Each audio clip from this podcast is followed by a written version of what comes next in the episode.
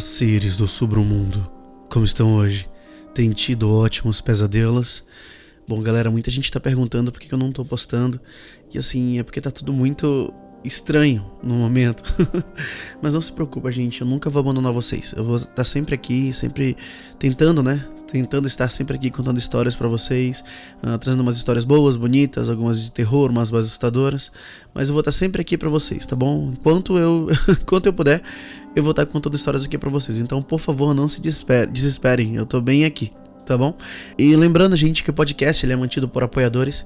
Então, assim, se você quiser se tornar um dos apoiadores, um dos patrões aqui do podcast, é só acessar o PicPay, o Patreon, o Catarse e lá escolher o melhor jeito de apoiar o podcast. Sério, vocês não sabem a diferença que faz quando vocês apoiam o podcast, tá bom? Mas vamos para nossa história. Eu sou o Bruno Lima e esse é o Sobre o Mundo Terror.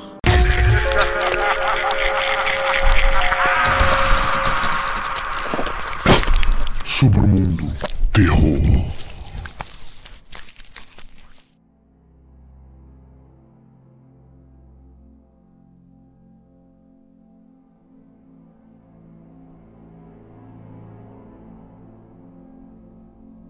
Faz pouco mais de oito anos desde que meu pai morreu.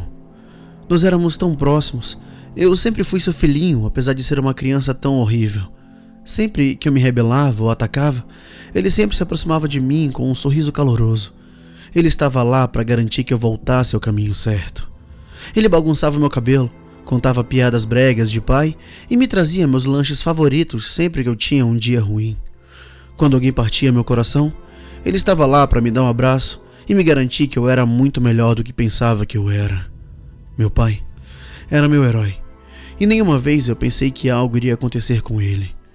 Isso foi até que seu corpo alto e pesado ficou frágil e magro. Sua risada alta foi substituída por tosse úmida e seus olhos azuis brilhantes ficaram nublados.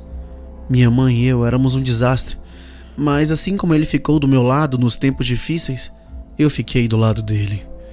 Mesmo quando ele estava naquela cama de hospital ligado a todos os tipos de máquinas, ele bagunçava meu cabelo e me contava uma de suas piadas bregas.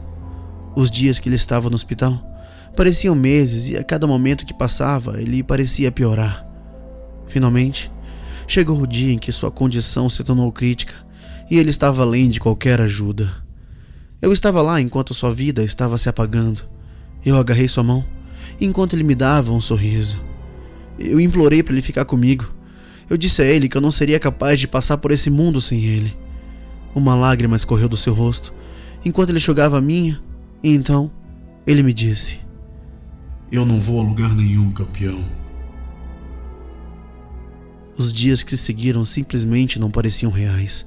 Quando o dia do funeral chegou, eu apenas desejei que tudo fosse um sonho muito longo. Enquanto eu estava sentado na primeira fila, perto do caixão aberto do meu pai, eu escutei meu tio fazer as despedidas. Eu não podia mais chorar. Droga, eu não conseguia nem sentir. As palavras do meu tio, juntamente com a enxurrada constante de condolências dos outros, tornaram-se estáticas, abafadas em meus ouvidos. Eu não podia fazer muito além de me trancar no meu quarto por um tempo, enquanto minha mãe tentava o seu melhor para continuar como mãe solteira de um adolescente. Em meu sono profundo e depressivo, sonhei com meu pai ao pé da minha cama, cuidando de mim. Ele parecia como era quando estava vivo e saudável. Ele me deu aquele sorriso caloroso dele, eu o chamei dizendo o quanto eu sentia falta dele e o quanto eu precisava que ele ficasse. Ele colocava a mão na minha bochecha e me dizia: Eu não vou a lugar nenhum, campeão. Quando eu acordava, ainda podia sentir o calor de sua mão no meu rosto.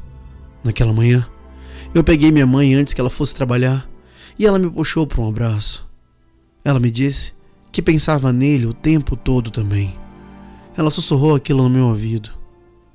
Quando ela me soltou de seu abraço, eu quase pulei quando vi um rosto familiar atrás dela. Meu pai estava bem atrás da minha mãe com um sorriso no rosto. Fiquei ali completamente maravilhado enquanto minha mãe pegava suas coisas e passava direto por ele. Ela se despediu e me disse que estaria em casa um pouco tarde naquela noite, mas minha atenção estava completamente fixa em meu pai. Eu não sabia o que fazer ou dizer. O único pensamento em minha mente era que eu tinha instalado e começado a alucinar. Abri a boca, mas tudo que saiu foram guinchos agudos e uma confusão ininteligível de palavras.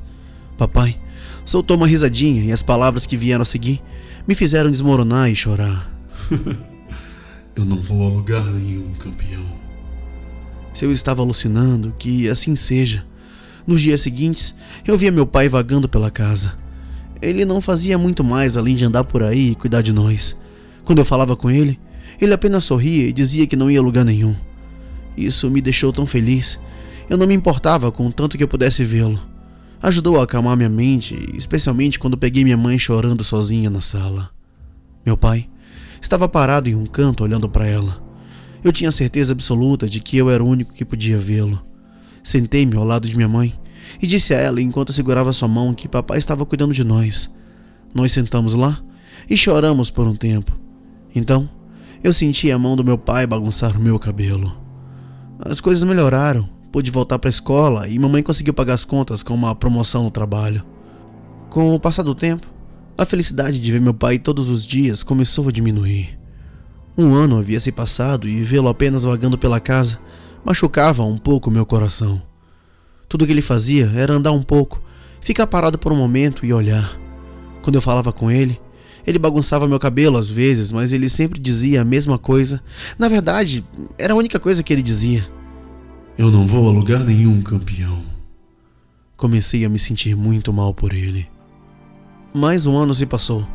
Eu já tinha 18 e me preparava para terminar o ensino médio. Eu estava preparando para ir para uma universidade e mamãe tinha encontrado um namorado. Eu estava feliz que ela estava seguindo em frente, mas me deixou muito triste ver meu pai apenas olhando para eles enquanto eles se sentavam no sofá juntos.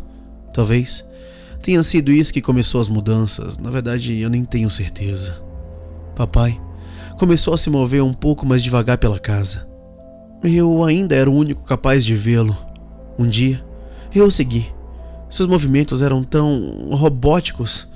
Eu não tinha notado isso no começo, talvez estivesse olhando com olhos deslumbrados, mas a cor de sua pele começou a ficar opaca. Eu chamava de vez em quando e ele transformava seus lábios em um sorriso e dizia sua frase como sempre fazia. Alguns meses depois, eu estava arrumado e pronto para ir para a faculdade. Minha mãe estava soluçando e seu namorado estava me desejando boa sorte. Eu assegurei a eles que voltaria assim que pudesse e olhei atrás deles para dentro de casa para ver o meu pai.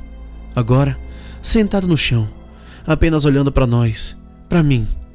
Eu disse: Eu te amo e pude ver seus lábios se moverem. Na verdade, eu já sabia o que ele estava dizendo. Mais tempo se passou. A faculdade foi incrível e eu estava completamente paralisado com a minha vida nova. De vez em quando, eu me lembrava do meu pai e me perguntava se ele ainda estava lá. Assim que eu tivesse meus horários definidos, eu correria para casa o mais rápido que pudesse. Quando fui, minha mãe me deu seu maior abraço e seu namorado, que foi promovido a noivo, me recebeu com um grande sorriso desajeitado. Minha mãe me garantiu que ela tinha deixado meu quarto exatamente como eu o deixei. Agradeci e corri direto para ele. Assim que abri a porta, soltei um granido. Eu quase tinha esquecido. Quase esqueci meu pai, até que eu vi sentado na minha cama. Ele olhou para cima e olhou para mim. Ele parecia diferente, muito, muito diferente. Ele parecia tão magro. Eu podia ver seus ossos através de uma pele pálida e machucada. Fiquei chocado ao vê-lo. Ele não parecia nada bem. Ele se levantou e lentamente se arrastou em minha direção. Eu estava completamente congelado, como um cervo na frente de faróis de carros. Quanto mais perto ele chegava, mais eu podia ver que a alma, uma vez quente que eu tinha visto, se tornou fria e esquelética. À medida que ele se aproximava, pude sentir o ar ficar gelado. Por um momento, pensei que podia ver minha respiração trêmula entre nós. Eu podia sentir o cheiro dele, o cheiro de podridão lentamente preenchendo o espaço ao nosso redor. Pai? Forcei as palavras para fora da minha garganta e ele levantou a mão para revelar dedos longos e ossudos que seguravam firmemente o topo da minha cabeça. Ele moveu seu rosto para perto do meu e eu vi que seus olhos tinham sumido. As órbitas agora eram apenas negros vazios. Sua boca rachou e estalou quando ele abriu para dizer, para dizer aquelas palavras que costumavam me confrontar. Eu não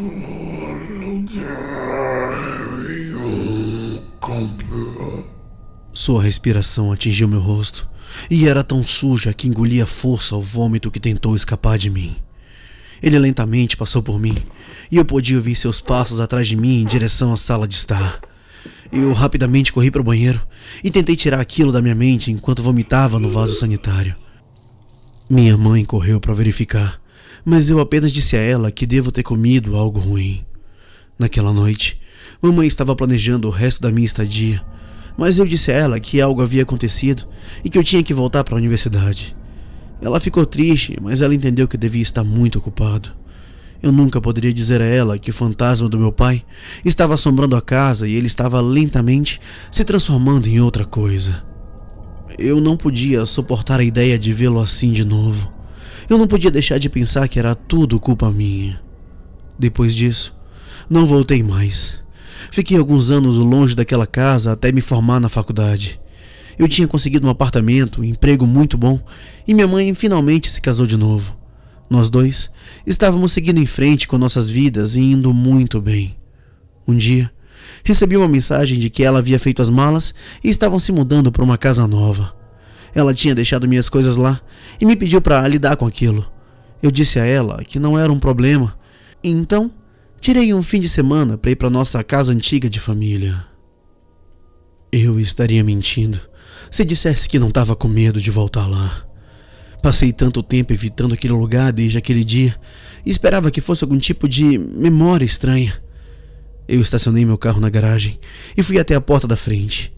Minha mãe e seu marido estavam arrumando sua nova casa, então eu estava sozinho. Em vez disso, eu esperava estar sozinho. Abri a porta e me deparei com a escuridão. Apesar de ser uma tarde quente, a casa parecia escura e fria. Entrei e fechei a porta atrás de mim. Eu escovei minhas mãos ao longo da parede para procurar pelo interruptor de luz. A parede? Não. A casa toda estava fria. Meus dedos começaram a ficar dormentes. Então, eu finalmente senti o interruptor e liguei as luzes. Mamãe realmente tinha feito um trabalho rápido. A casa estava praticamente completamente vazia. Dei pequenos passos em direção ao corredor onde ficava meu quarto, mas congelei quando vi algo estranho. Parecia que algo tinha caído. Prendi a respiração e me concentrei no barulho. Meu corpo começou a tremer. Eu não tenho certeza se de medo ou frio. Algo estava no chão. Algo estava no chão e estava vindo na minha direção. Fosse o que fosse aquilo, foi incrivelmente rápido. O único pensamento que soava na minha mente era sair de lá. Voltei minha atenção para a porta da frente e corri em direção a ela. Coloquei minha mão na maçaneta da porta e a girei até que. Alguma coisa tinha puxado minhas pernas. Minha cabeça bateu na porta, então minha parte superior do corpo caiu no chão. Eu tentei me levantar, mas o que quer que me segurasse pelos tornozelos começou a me arrastar pela sala. Eu gritei como eu era fraco para o que quer que tivesse me puxado. Eu cavei meus dedos no piso de vinil para tentar impedi-lo. Eu chutei descontroladamente até que ele finalmente me soltou. Eu era como um animal frenético enquanto me arrastava até a porta da frente. Meu corpo inteiro doía.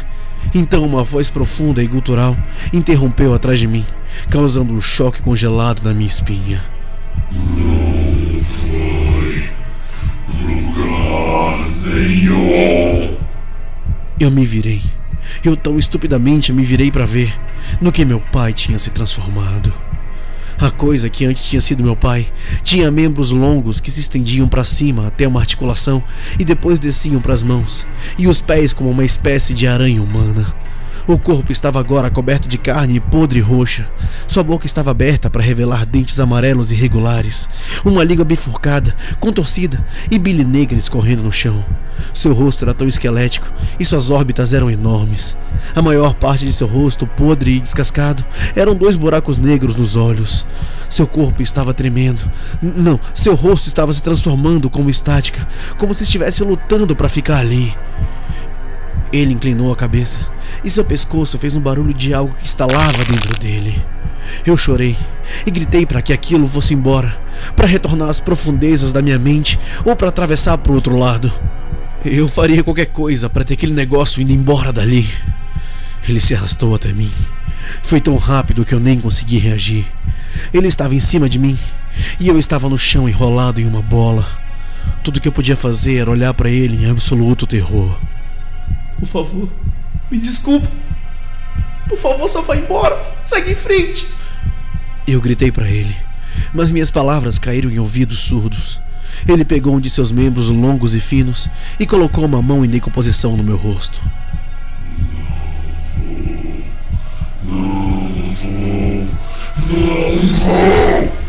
Ele disse rapidamente enquanto esfregava seus dedos na minha bochecha.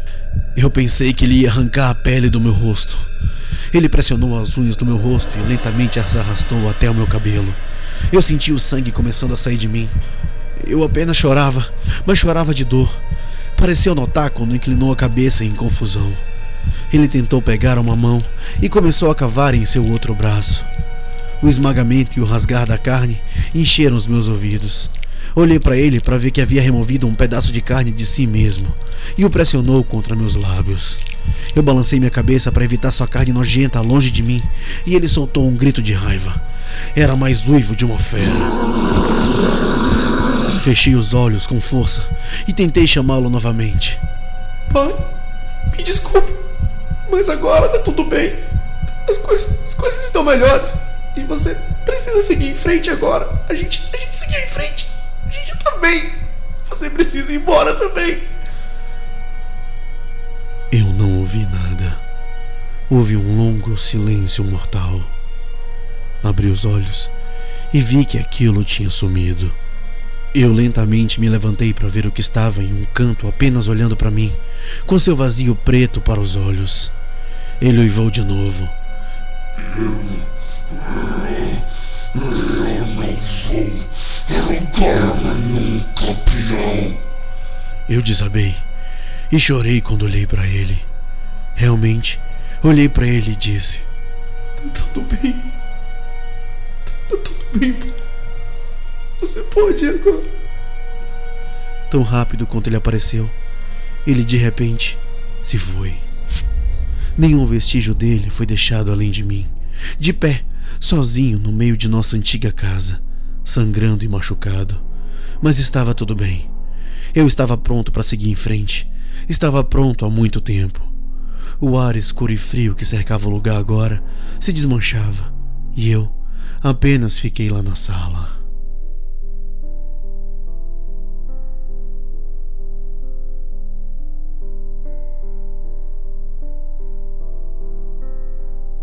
Já se passaram mais de oito anos desde que meu pai morreu.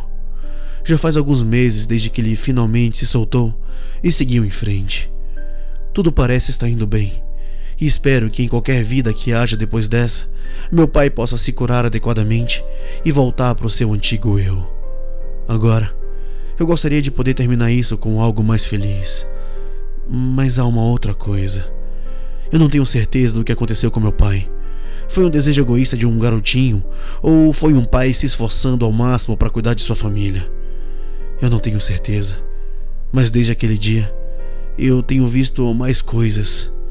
Eu quero ajudá-los, mas eles parecem muito piores do que o meu pai.